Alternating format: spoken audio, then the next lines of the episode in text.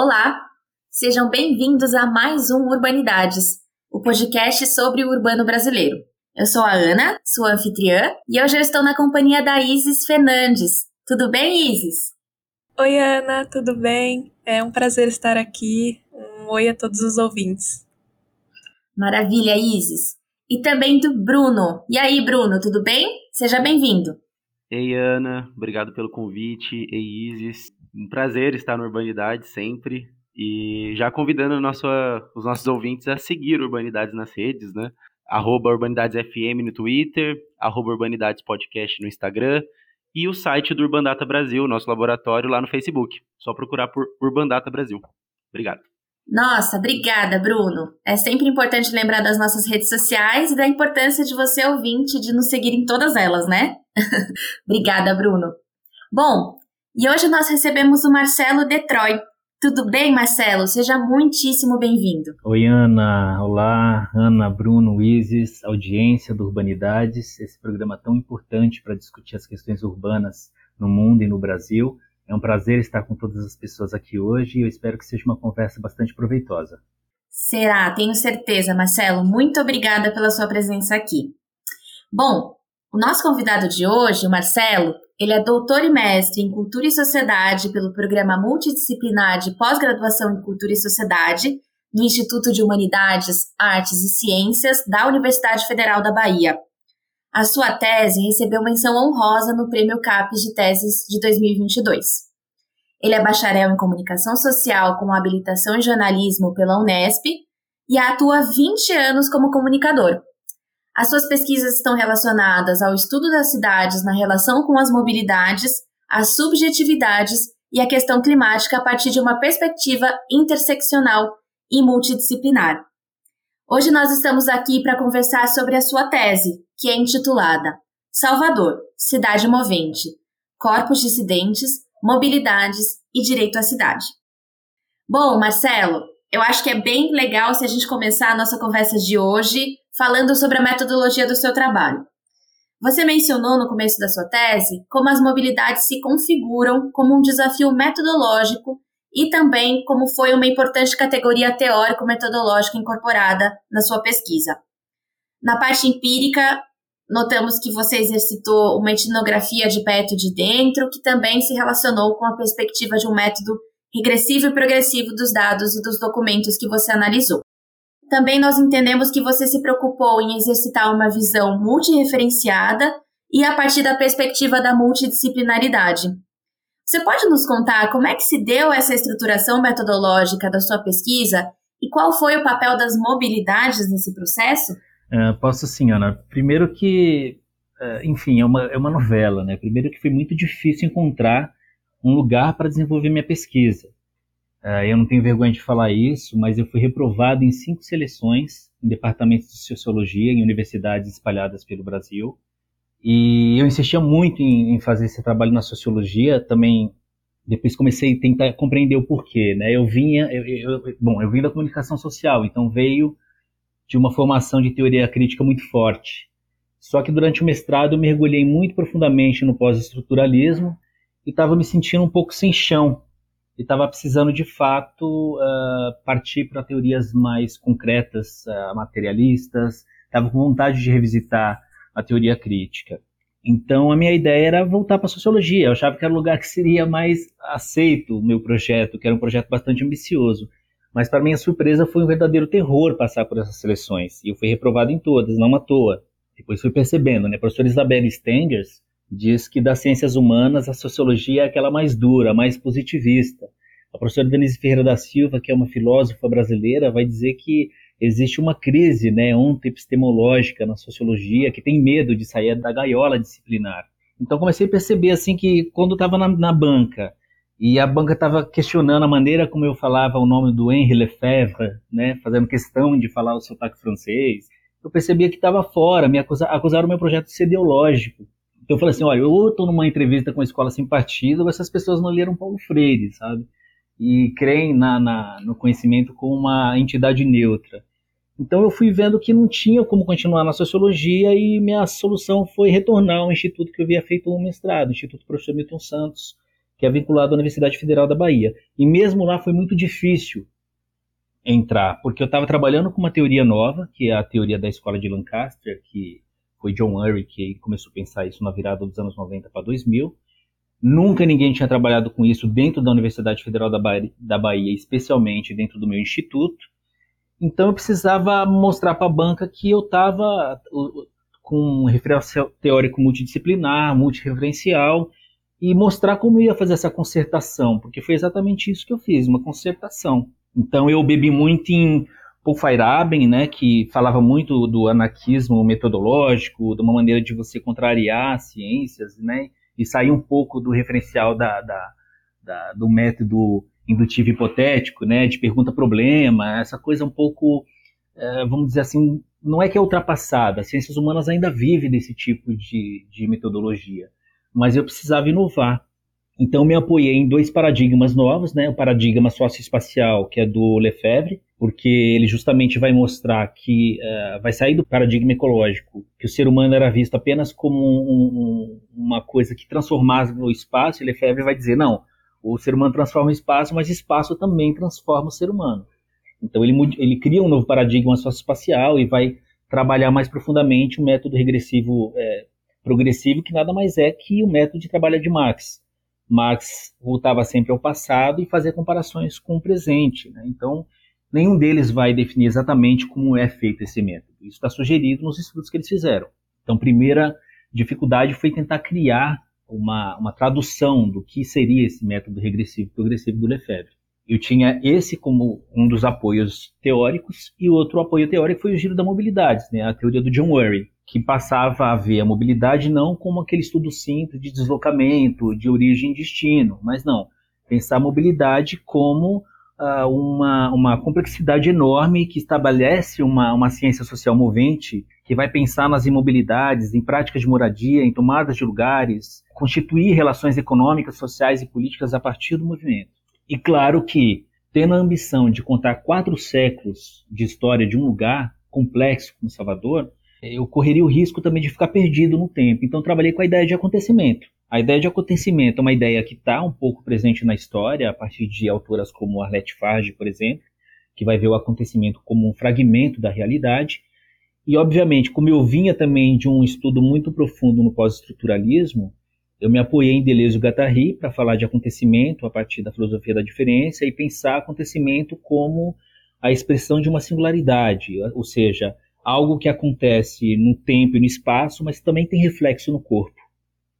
Então, eu fui equilibrando uh, todos as, as, os desafios que eu tinha para uh, eh, fazer a tese em cima de teorias díspares, aparentemente que não dialogavam.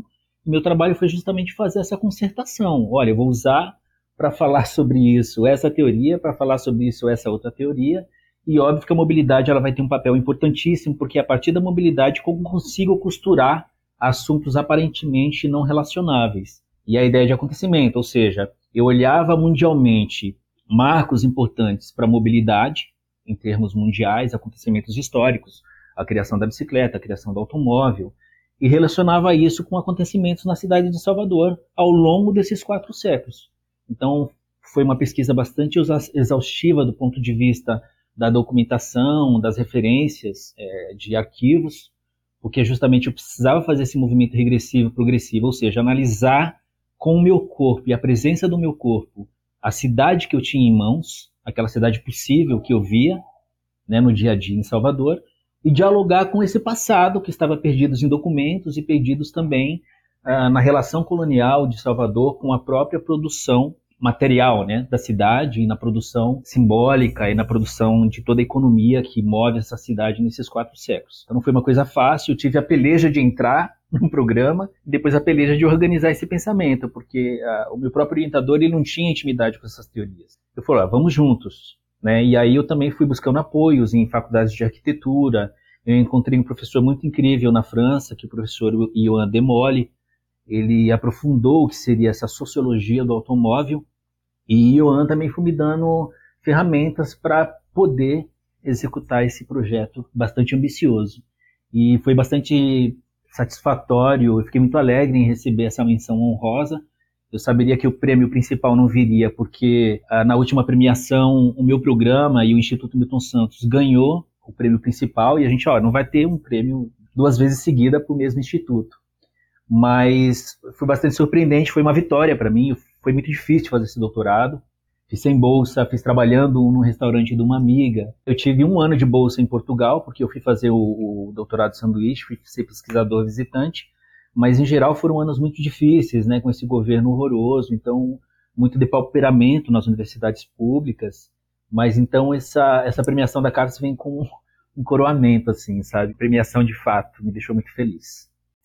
Marcelo, entrando agora um pouco sobre no tema da sua tese, gostaria que você falasse um pouco sobre os processos de urbanização do Centro Antigo de Salvador e como a gente pode entendê-los a partir das mobilidades, como elas podem nos ajudar a entender esses conflitos e o, esses processos de urbanização. Bom, Salvador, como todas as cidades em geral, elas são fruto da própria produção dessas cidades. Salvador tem a, a marca colonial impressa em todos os seus processos de urbanização. Ainda hoje, né, são processos marcados pela violência, são processos marcados pelo que eu vou chamar também de trauma urbano, que são modificações muito fortes ocorridas no tecido urbano e que contrariam expectativas e, e formas de existir nessa cidade. Então, por exemplo, Salvador, desde antes da colonização, as duas formas prioritárias e primordiais de se andar por esse território era a caminhada, né, a mobilidade ativa, o caminhar e o, o marítimo, né? o uso de canoas e gapebas, que os indígenas tupinambás já faziam uso disso dentro da Baía de Todos os Santos, que é um grande espelho de água. Então, tudo que contraria esse movimento genuíno desses lugares foi muito carregado de traumas, porque eles vieram com imposição. Então, você tem ali, primeiro, uma cidade que vai ser construída em, em um platô, ou seja, você tem a parte baixa é, onde é o porto da cidade, onde chegam os materiais, onde os materiais produzidos pela colônia vão ser enviados para a metrópole, e você tem uma parte alta onde mora a elite econômica, a elite administrativa da cidade, e obviamente a gente está falando aqui de uma população branca. Então, isso já vai ser um ponto extremamente relevante para a urbanização de Salvador. Ela passa séculos tentando resolver essa ligação entre essas duas cidades.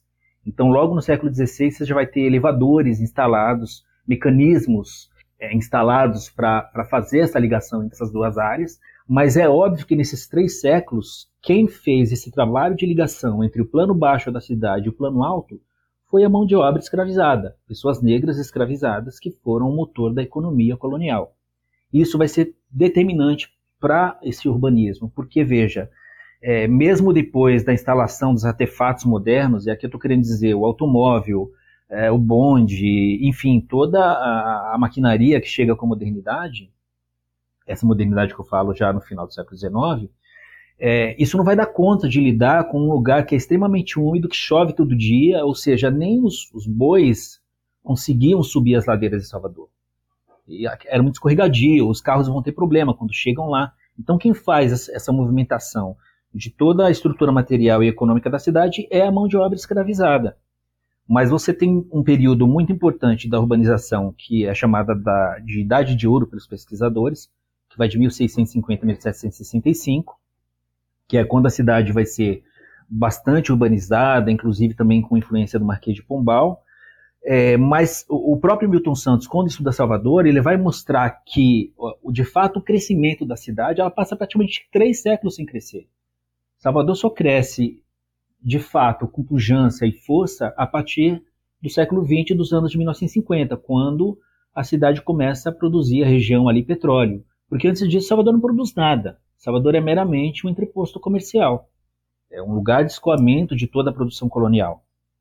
Então isso vai determinar muito o modo de ser da cidade.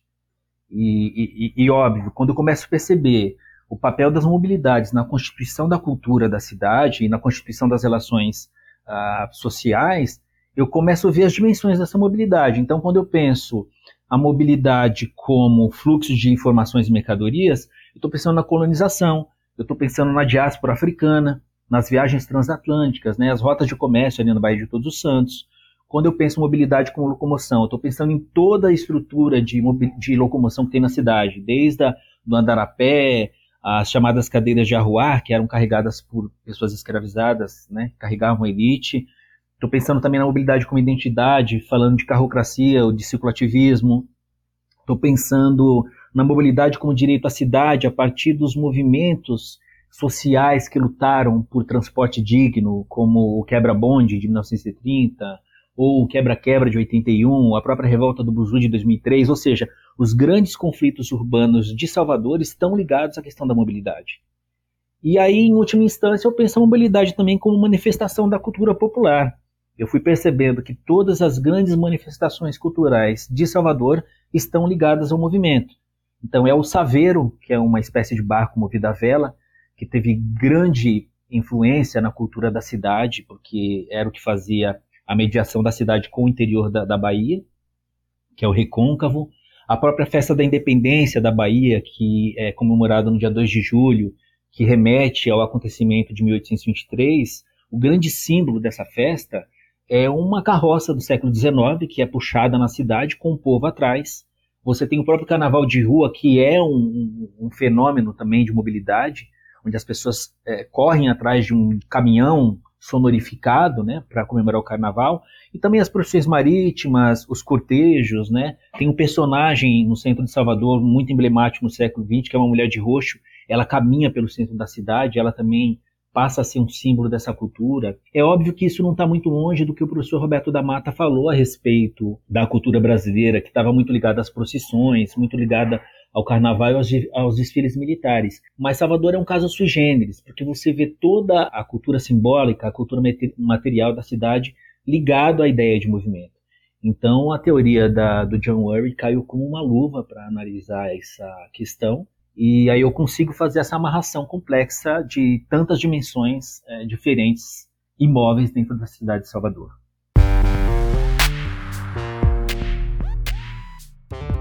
Urbanidades é apenas uma das iniciativas do Urban Data Brasil, banco de dados bibliográfico sobre o urbano brasileiro.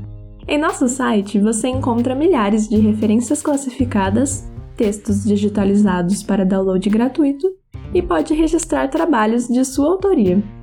Visite urbandatabrasil.fefeleste.usp.br e siga também nossa página no Facebook.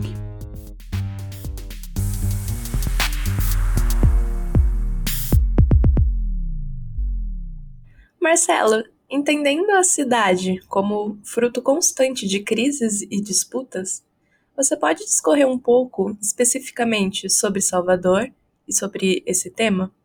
É, como você construiu essa reflexão sobre a história de Salvador como um cenário de disputas e a partir do papel do carro e da, da perspectiva do direito à cidade? É, eu fui percebendo a, a, partir desses conflitos, né, desses traumas urbanos, né, que a cidade ela foi se moldando a partir do que chegava de novo dentro uh, do escopo urbano.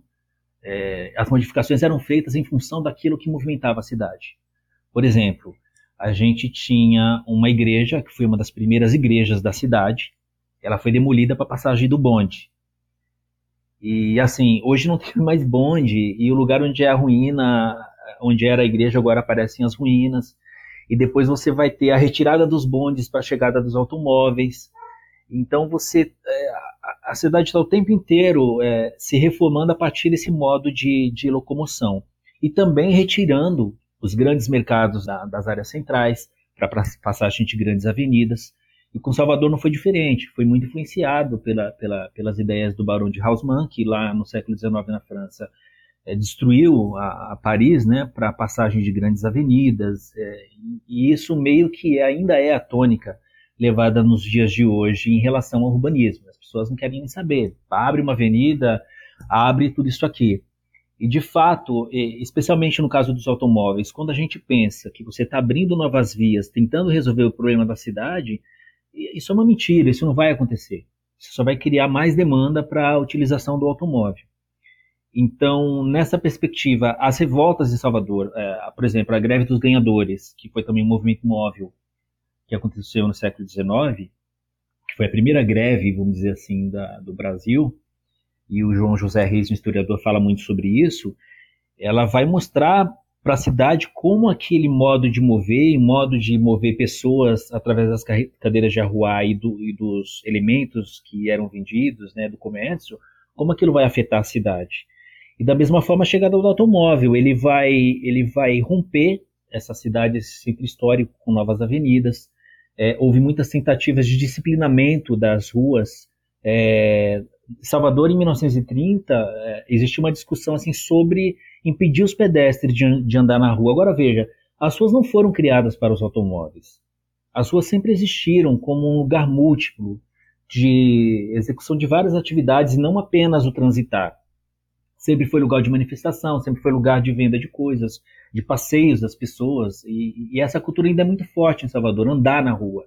É, as pessoas não disciplinaram muito esse, esse, essa, essa norma, principalmente nessa área central que eu estudei. Então, o automóvel ele chega tentando disciplinar, e isso foi um fenômeno mundial também, mas em Salvador isso chega com muito peso na tentativa de disciplinar essa cidade e isso não acontece, até hoje não acontece. Então você veja que o que eu chamo de corpo dissidente é, é justamente, são justamente essas resistências às normas estabelecidas. Então o andar a pé ele ainda é muito forte, ele contrapõe muito essa ideia do automóvel. E os prejuízos têm sido enormes desde a chegada dos automóveis nas grandes cidades, em especial em Salvador. A cidade se modificou muito, é, as, as, áreas foram depauperadas, porque tem esse paradoxo também que Milton Santos já explorou. É, à medida que Salvador vai construindo uma rede de transporte, uma rede de estradas, uma rede de, de bonde, a, o centro começa a ser esvaziado, porque as pessoas começam a sair dos centros porque eles passam a ser consideradas áreas perigosas e as pessoas procuram se encastelar nos seus condomínios, criar bairros, né, criar bairros, vamos dizer assim, da branquitude, justamente porque a cidade era vista como esse local do perigo. Né? Até o século XIX, as ruas de Salvador eram dominadas é, por homens e pelas pessoas escravizadas. As mulheres escravizadas andavam porque elas faziam também a negociação de mercadorias mas a, a rua sempre foi considerada um lugar de perigo, né? Nunca foi um lugar assim muito aceito para as mulheres, principalmente as mulheres da elite que viviam muito trancadas. Quando começam a surgir os modos de transporte, o automóvel, o bonde, as mulheres passam a sair do confinamento do lar e isso também vai ter uma modificação social a partir desse, desse movimento das pessoas. E o carro vai ter esse papel, né? Ele vai ter um papel de esvaziar o centro, criar essa ilusão da cidade moderna, mas que era ainda de maioria escrava, e quando você vai ler os jornais, quando você vai ler a, a, história, você percebe que a criação desses artefatos são louvados como uma peça de modernidade que chega nos rincões do Brasil, mas ao mesmo tempo há uma vergonha de uma cidade é, genuinamente negra. Então tenta-se retirar as pessoas do protagonismo, né, as pessoas negras em especial, as pessoas indígenas, e louvar Salvador como uma cidade europeia, do, a cidade dos artefatos, né? E claro, Salvador, desde que foi fundada, tentaram criar uma Lisboa tropical, né? Existe até essa denominação de Salvador, Lisboa tropical, porque justamente é parecido, né? A topologia da cidade é muito parecida com Lisboa, que também é uma cidade cheia de níveis, de dois níveis. Então tenta-se criar esse, essa cenarização né, para a criação do, dos ares da modernidade. Mas Salvador sempre foi o que é, uma cidade negra, indígena, e onde é, se sobrepõe uh, o modo, a, a, caminhada, o andar como uh, principal elemento de, de locomoção. Mas para mim, historicamente olhando a cidade e todos esses conflitos que existiram, a grande luta em Salvador é entre uh, os modos de transporte de rodas contra o marítimo. Então, desde a da chegada do carro de boi, depois a chegada do bonde e da chegada do automóvel, tudo isso visou minar uh, o transporte marítimo, que de fato era o transporte genuinamente da cidade. Até o século XIX, as pessoas nem, ninguém queriam ir de bonde, preferiam andar de é, pegar o barco para se locomover a lugares mais distantes da cidade.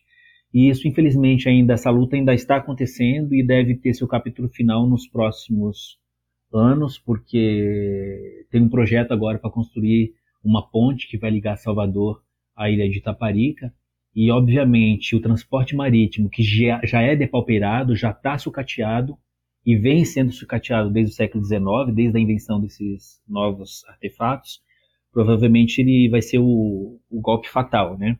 Se essa ponte for construída, além do impacto ambiental, além do pacto é, social que vai ser, ela também vai modificar, vai talvez acabar com essa, ou diminuir mais ainda, essa maneira de transporte que é o mar. Maravilha, Marcelo. Na sua fala, a gente percebe, de fato, o forte caráter da multidisciplinaridade, da interseccionalidade. Né? São muitos aspectos abordados na sua pesquisa, em todo o seu trabalho.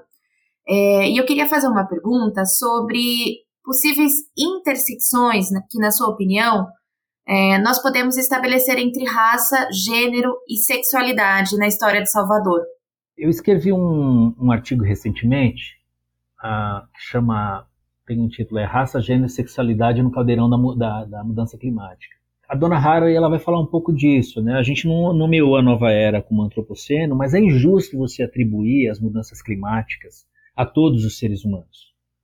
É, eu sempre me pergunto, né? O que, que uma tribo de Xingu tem a ver com a mudança climática? Se eles estão ali justamente defendendo a, a floresta, né? Defendendo um modo de vida que não impacta a natureza. Então, eu gosto muito de pensar no capitaloceno, porque as mudanças climáticas são fruto do capitalismo exacerbado, da, do aquecimento global provocado pela industrialização. É, e não, a gente está falando de uma industrialização né, mínima, a gente está falando de uma explosão de uso de energia, de uma explosão de modos de consumo. Então, eu sempre penso isso, né? Quem são as pessoas, quem são as mulheres, quem são a, os gays que estão na linha de frente do comando da industrialização. Então é óbvio é, que a gente está falando aqui também de uma, de uma relação, de uma filiação e de um agenciamento com, com, pessoas que detêm o poder econômico. Uma pesquisadora que criou o termo de petromasculinidade justamente para definir esse homem branco cristão motorizado que não quer abrir mão do automóvel, eu acho que tem que, tem que ter liberdade para andar, que a liberdade dele está acima do interesse comum de não aquecer o planeta. Outro exemplo, quando teve o furacão Katrina nos Estados Unidos, e a Naomi Klein narra muito bem isso. Na hora de socorrer, de fugir do, do furacão, as pessoas brancas tinham seu automóvel, montaram no automóvel e fugiram para áreas seguras. Quem ficou nas áreas que seriam inundaram eram as pessoas negras. E ao longo da história, os ecofeminismos queer, que é uma corrente teórica advinda dos próprios estudos queer, né, que logo perceberam que existia uma matriz gênero-sexo que dava sentido a determinados privilégios sociais, esses ecofeminismos queer logo perceberam que as mesmas instituições que maltratavam a terra, maltratavam o meio ambiente, eram muito próximas daquelas que impediam as pessoas de gênero e sexo dissidentes terem uma vida comum, terem direito à vida. Então, eu sempre digo isso, assim, as pessoas que têm feito mal ao meio ambiente, as principais responsáveis pelos impactos climáticos hoje, não são as pessoas indígenas, não são as pessoas negras, são é a maioria branca é, que está ligada à industrialização, que está ligada a um pensamento cartesiano, a um pensamento de destruição, de domínio da natureza. E, obviamente, existem os relatos, os, os relatórios anuais da ONU que mostram que numa crise climática, como já vem acontecendo em vários lugares do mundo, as pessoas negras é, que ocupam áreas depauperadas da cidade, áreas ameaçadas, são as que mais vão sofrer, sofrer com inundações, com eventos severos, e as mulheres também, porque elas estão na linha de frente da agricultura em muitos países do mundo. Se você pensa num evento climático que vai danificar o abastecimento de água, ou que vai danificar o regime climático de determinada região que depende de, do plantio e onde as mulheres estão na linha de frente, essas mulheres vão ser as primeiras a, a, ser, a ser, atingidas. Então, sem dúvida, a, a questão do gênero, da raça, da sexualidade, ela tem muito a ver com as pessoas que agem para a piora do planeta. Essas mesmas pessoas que são as negacionistas do clima e que estão produzindo falsos estudos para dizer que a mudança climática ela não existe ou que a mudança climática é uma questão natural, isso é uma mentira. A mudança climática ela existe por ação da humanidade, por ação da, do modo de vida que nós temos feito, o modo de vida que a gente leva desde a Revolução Industrial. E é isso que tem causado a, toda essa confusão no planeta e nós sabemos quem está na linha de frente desse pensamento. Marcelo, uma coisa que eu fiquei pensando agora e gostaria que você falasse um pouco, você levanta como um dos elementos conclusivos do seu trabalho a questão de que a modernidade ela não se instaura, ela não se espraia completamente pela cidade, né, de uma forma uniforme. Eu gostaria que você falasse um pouco sobre isso, sobre como que você trabalhou essa tese. É porque quando eu penso em modernidade, eu estou pensando aqui, obviamente, com os pensadores latino-americanos que consideram a modernidade um tempo enorme, de quatro ou cinco séculos, que começa com as grandes navegações e a instauração do tráfico de pessoas escravizadas negras no Atlântico, e, obviamente, a invasão da cultura europeia cristã e branca nas Américas, com o seu poder de disciplinamento, né, com a criação do outro, né, e isso vai criar modos de vida, vai criar influência, maneiras de ser, né, aculturamento. Você, você veja, num país como o nosso, onde todas as pessoas andavam, andavam nuas, e você impor uma maneira de, de vestir, elementos ligados à religião, moralização de, de questões culturais, modernidade é um pacote de coisas, né? Não é uma coisa só. E ela também se estabelece na maneira como a gente se desloca pelo espaço. O culto à velocidade, culto ao automóvel, essa ideia de que nós somos livres, né? As teorias sociológicas passaram 30 anos defendendo a questão da liberdade, defendendo a questão do acesso, mas nunca se preocuparam com a questão climática. O Chakrabarti vai falar disso. A mansão das liberdades modernas repousa sobre uma base de petróleo, de queima de combustível. Então, é nesse sentido que eu falo que em Salvador até hoje você não tem uma. Aliás, em nenhum lugar para dizer, não existe processos absolutos. Né? Mas, obviamente, que se você comparar ah, o estabelecimento da modernidade em cidades como São Paulo, né, que realmente passaram por um processo da criação do, do trabalho, né, daquela ideia da precisava estar bem estabelecidos as bases de uma sociedade entre aspas civilizada. Salvador passa os séculos lutando contra isso, contra essa imposição cultural. Mas, como eu disse, a instalação dos, dos artefatos móveis, ela cria a cenarização da cidade, né, daquela cidade é, modelo que está ali nas áreas centrais, mas que a gente sabe que não está acessível para todo mundo. Eu acabei de publicar também um texto agora mostrando que um país que tem quase metade da população que não tem acesso a esgoto e a água encanada dentro da sua casa. Então, como a gente pode dizer que, que essa modernidade chegou, né? essa ideia do conforto é uma ideia para poucas pessoas. Né? Nós, nós miramos nós julgamos pelo modo de vida que nós levamos, mas nós sabemos que a grande maioria das pessoas não tem acesso a essas coisas. Com o automóvel é a mesma coisa. Eu trabalho no Instituto agora Multiplicidade e Mobilidade Urbana. Nós fizemos um levantamento e descobrimos que em 70% dos lares de pessoas pretas não existe o carro, enquanto esse valor é de 34% para os lares de pessoas brancas. Então a gente está falando de um fenômeno. Quem está dirigindo os carros, na sua grande maioria, são as pessoas brancas. Então se trata, sim, de um privilégio e que muitas pessoas não vão abrir mão. E a gente já tem toda a questão da política pública que é feita sem dar valor ao transporte coletivo, que fica muito difícil as pessoas poderem abandonar as suas convicções e as suas práticas sociais. Então as pessoas querem usar o carro, desejam ter um carro, só que a gente sabe que isso está botando o mundo a perder, né? Que, que as cidades estão impossíveis de viver, as pessoas estão perdendo muito tempo no trânsito.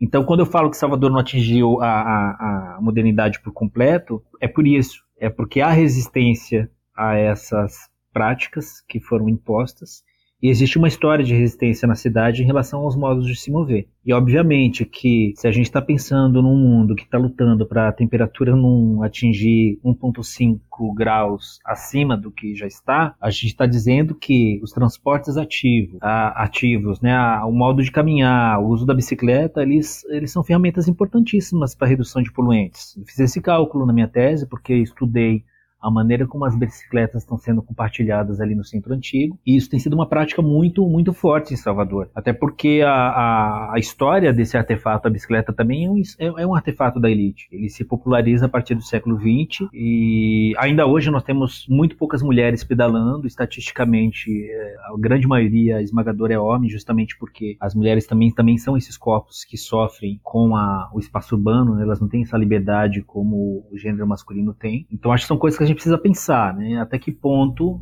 a modernidade consegue entregar aquilo que ela promete, porque até hoje ela não entregou. Acho que o mundo piorou bastante e tem piorado em termos de acesso, em termos de Só em 2020 nós perdemos 32 mil pessoas no trânsito. A gente está falando de uma coisa, sem falar nos gastos hospitalares, com pessoas que ficam com injúrias gravíssimas. Então, acho que são assuntos que são super atuais e que precisam ser discutidos o tempo todo. Marcelo, já puxando o gancho assim para esses assuntos atuais, é, você publicou recentemente um artigo, né, Coronavírus, lições antinegacionistas e o futuro do planeta. E a gente podia falar um pouco dessas práticas de negacionismo em relação à pandemia e como se insere também nessa onda de, de negacionismos que acessou a questão climática. Eu acho que atualmente, eu, eu, acho que até você tinha me falado anteriormente da, de alienação, né? Eu acho que é mais do que alienação, porque quando a gente fala em alienação, nós estamos voltando para a teoria crítica e estamos falando no conceito marxista que diz respeito especificamente à questão de classe, né? Trabalhadora que não, vamos dizer assim, não se identifica com sua classe e vive ali naquela alienação. Eu acho que a, a questão climática é muito mais grave. Ela é negacionismo. O negacionismo é uma estratégia ocidental uh, dessa revolução revolução industrial que está morrendo, que sabe que não vai poder continuar, porque se continuar vai ser o fim do planeta. Então, negacionismo é uma, é uma ferramenta de divulgação de mentiras e é muito bem pensado, porque existe uma, uma mecanismos né, de divulgação de dados falsos. Nós sabemos que existem empresas que estão por trás da divulgação desses dados falsos, justamente para criar essa ideia de que não, olha, nós somos uma, o que nós estamos passando é natural, né? O mundo sempre foi assim, mas é mentira. Tem um centro para estudos de negacionistas da mudança climática lá na Suécia, chama-se Forced. Eles realizaram inúmeras pesquisas para revelar o perfil do negacionista do clima. Em 2014 teve um trabalho de dois pesquisadores que analisaram a reação de negacionistas do ano de 2006 até 2009. Então eles descobriram que a, a essas reações estavam acontecendo porque a Suécia estava se empenhando muito ao apoio a ações que evitassem a mudança climática. Teve aquele lançamento do filme do Al Gore chamado Uma Verdade conveniente, e o IPCC estava começando a divulgar as primeiras pesquisas falando da mudança climática. Então, essas pessoas, dentro dos seus privilégios, começam a se sentir marginalizadas, banidas, oprimidas. A gente sabe que isso tem sido a característica também da extrema-direita no mundo porque eles são movidos por esse sentimento de ressentimento, de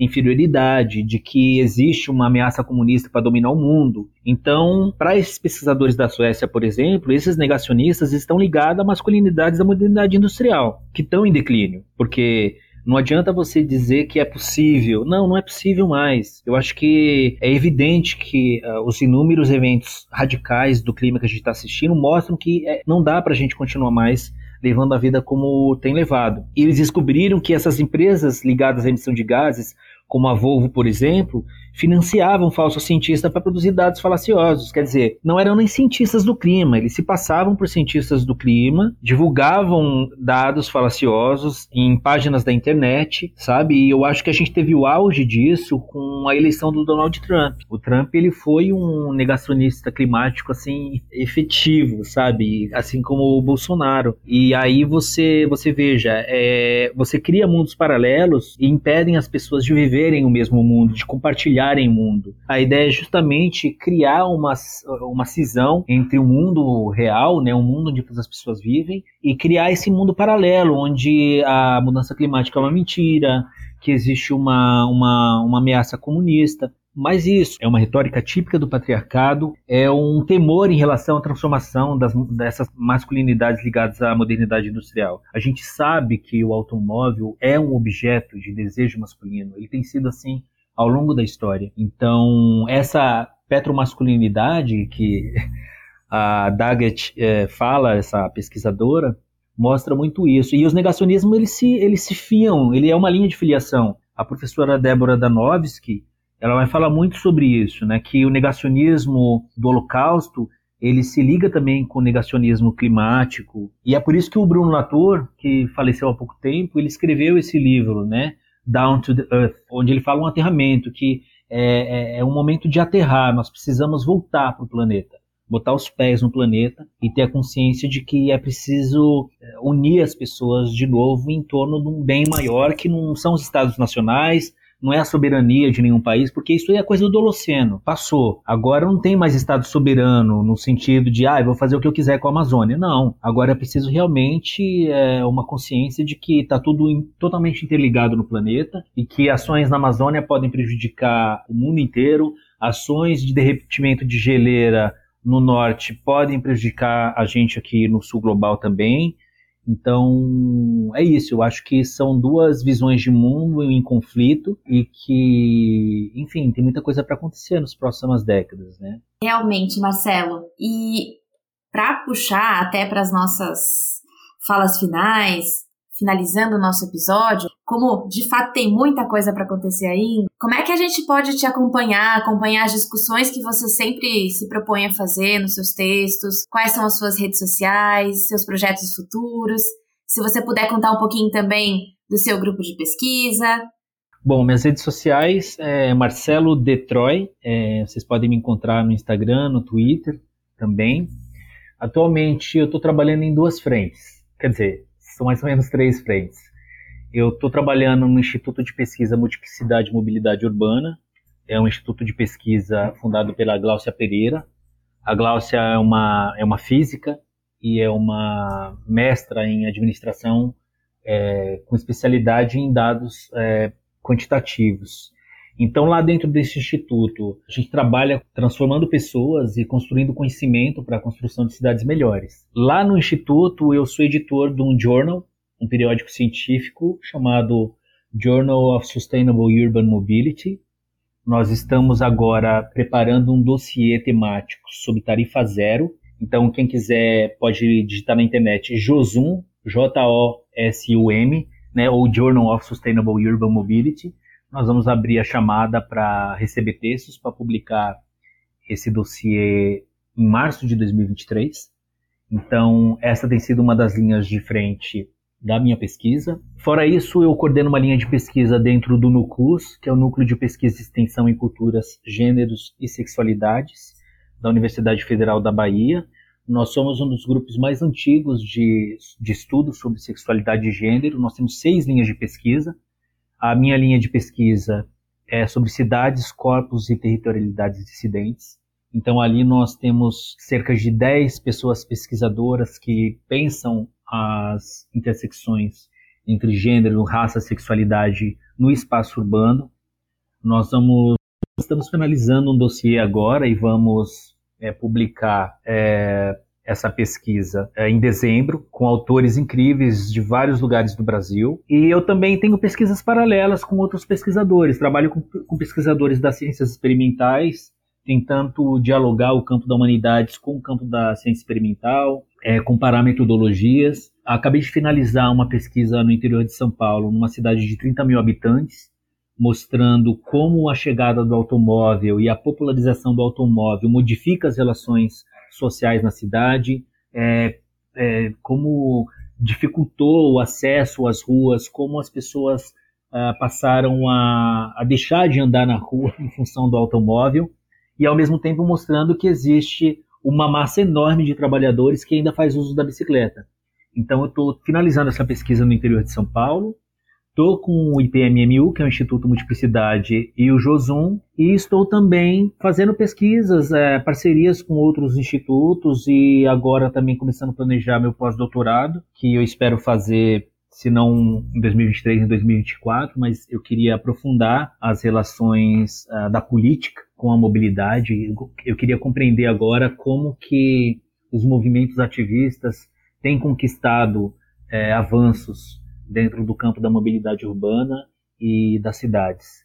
Então, estou com muita coisa, fazendo sempre muita coisa e torcendo para que agora no Brasil a gente retome as políticas urbanas, retome a discussão sobre mobilidade urbana, faça valer de fato a política nacional, nacional de mobilidade urbana.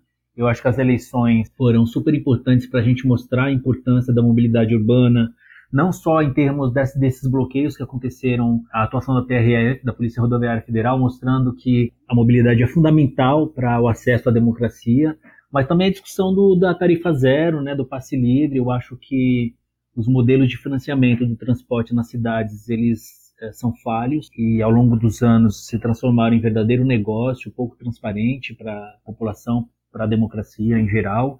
Então acho que existe uma vontade agora uh, popular mais do que nunca de repensar a maneira como a mobilidade urbana está sendo ofertada para a população.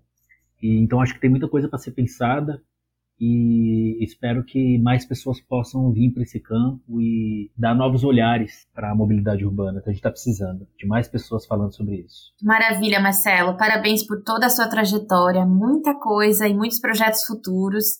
Fiquei muito animada em te ouvir agora. Eu queria agradecer a você pela presença, por estar conosco hoje, por topar participar do nosso podcast e também queria agradecer muito ao Bruno e à Isis pelo suporte, pela participação e por toda a colaboração. E para encerrar agora, mesmo e de fato, se você pudesse deixar uma mensagem final aos nossos ouvintes, é, a gente te agradeceria muito. É, bom, eu agradeço, Ana, você, foi muito gentil desde o início da nossa interlocução, ao Bruno, à Isis. Eu gosto muito do podcast, sempre ouço, para mim é uma referência também. Eu queria deixar uma mensagem para as pessoas, para elas pensarem que a mobilidade urbana e as subjetividades, elas regulam as oportunidades de vida das pessoas na cidade. Então, o nosso direito de ir e vir, né, que as pessoas gostam tanto de falar, ele deve valer para todas as pessoas. Então, é, a gente tem que perceber que nem todas as pessoas têm condições de pagar uma tarifa, que nós temos uma enorme quantidade de pessoas, especialmente as negras, que não conseguem ter acesso a esse serviço porque ele é de fato caro, existe muito desemprego no país. Então eu acho que todas as pessoas deviam se empenhar por um mundo mais móvel, no sentido de que todos possam ter acesso às mobilidades, porque isso vai ser bom para todo mundo. Vai ser bom para a cidade também, porque se nós fortalecemos os sistemas públicos de transporte, o transporte coletivo, isso significa que vão ter menos carros nas ruas, isso vai gerar menos emissão de poluentes, isso vai fazer uma cidade melhor para todo mundo poder caminhar, poder ocupar os espaços urbanos. Então acho que todas as pessoas de deviam refletir sobre suas práticas móveis. Será que realmente eu preciso ir de carro, andar um quilômetro? Será que eu não posso ir a pé hoje? Ou será que as pessoas, principalmente que moram em áreas centrais, que são mais privilegiadas em estrutura, que tem uma ciclovia ali, que se ela usar não vai ofertar risco à vida dela, porque eu sei também que é complicado ficar exigindo da população o uso da bicicleta, porque se não tem infraestrutura, é muito difícil num país como o Brasil que mata milhares de pessoas por ano. Mas eu peço para aquelas pessoas que têm a possibilidade, que têm privilégio, que conseguem enxergar essa problemática, que façam uso do, do, do modo ativo de transporte porque eu acho que vale a pena a gente pensar no mundo para além, né? Um dia todos nós vamos embora daqui, que essa é a regra da vida, mas a gente tem que pensar e lutar para que o planeta continue, né? A gente vai embora, mas o planeta precisa estar tá vivo e precisa ter o seu sistema termoambiental equilibrado. Isso depende muito da gente, do que a gente consome. Então, vamos pensar se eu estou consumindo. Eu sei que a gente está envolto nessa rede que às vezes é, nos dá uma sensação de impotência, né, de alienação, mas eu acho que a gente pode fazer em pequenas coisas muita, muita coisa ainda que pode evitar e melhorar a vida de todo mundo. Eu acho que é essa a minha mensagem.